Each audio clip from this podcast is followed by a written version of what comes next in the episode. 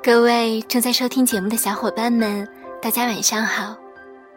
这里是时光机里的小秘密，我是主播乐宁。阵阵晚风吹动着松涛，吹响着风铃声如天籁。站在这城市的寂静处，让一切喧嚣走远。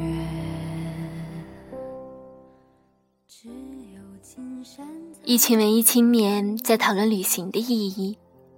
一个说：“连世界都没观过，哪来的世界观？”，另一个点了点头，说的对。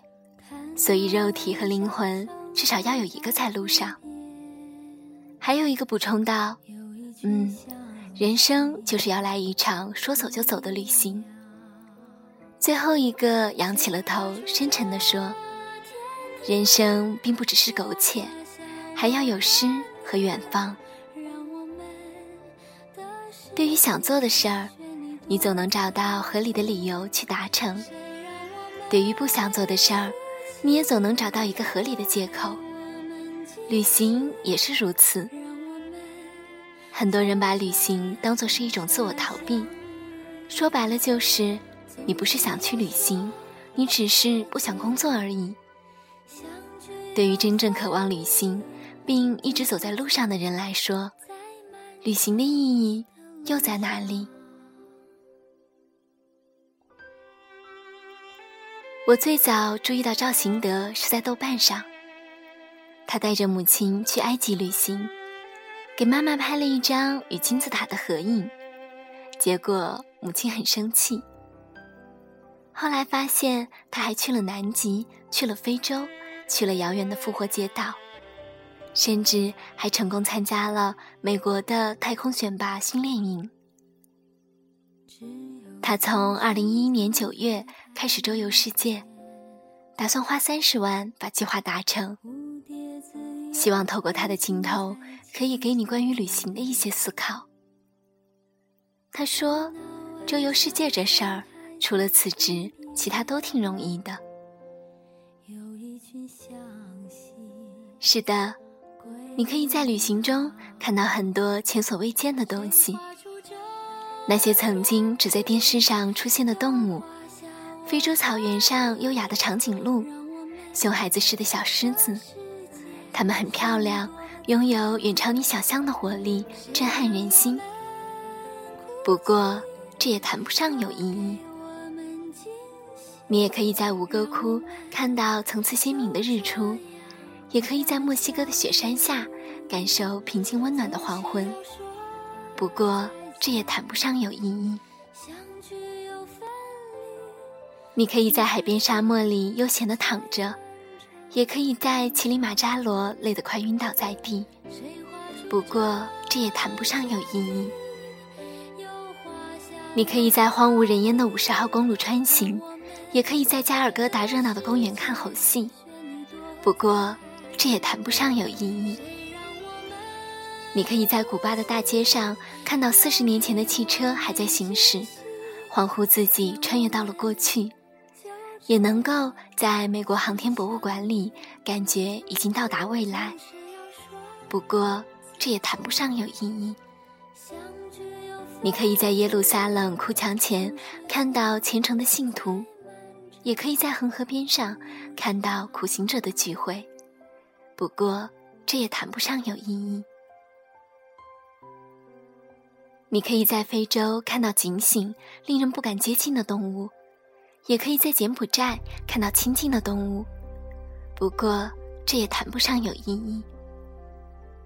你可以在企鹅面前成为巨人，也可以在乌尤尼盐湖变成蚂蚁。不过，这也谈不上有意义。你可以去到遥远的南极洲，祝愿你的朋友新年好。也可以在那里骂你的仇家是白痴。不过，这也谈不上有意义。你可以看到陌生荒凉的世界，也能看到每天都有的熟悉，但是这也谈不上有意义。你可以实现自己的梦想，在一切你想得到和想不到的地方踢上两脚球。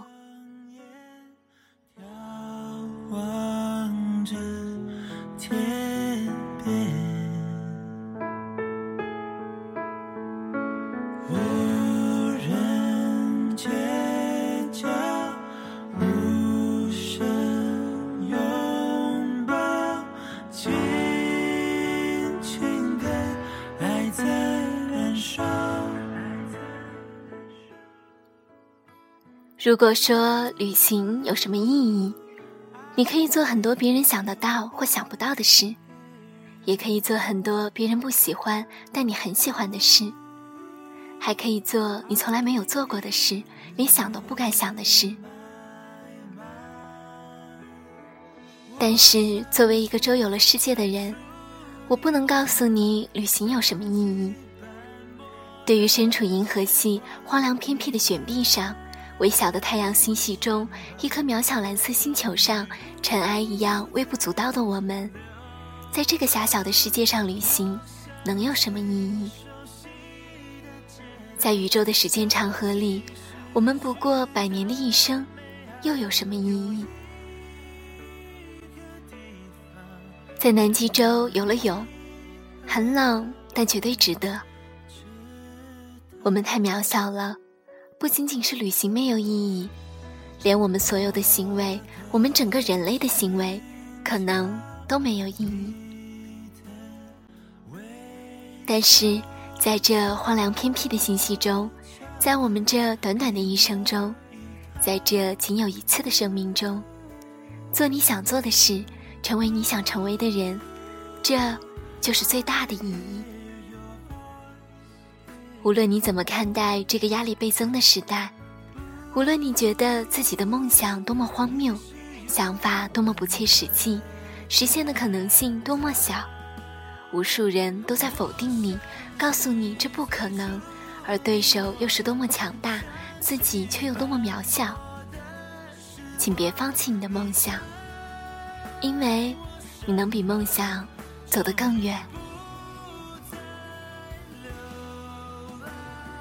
好啦，这期节目就到这里吧，谢谢你的收听与陪伴，我是洛宁，我们下期节目再见。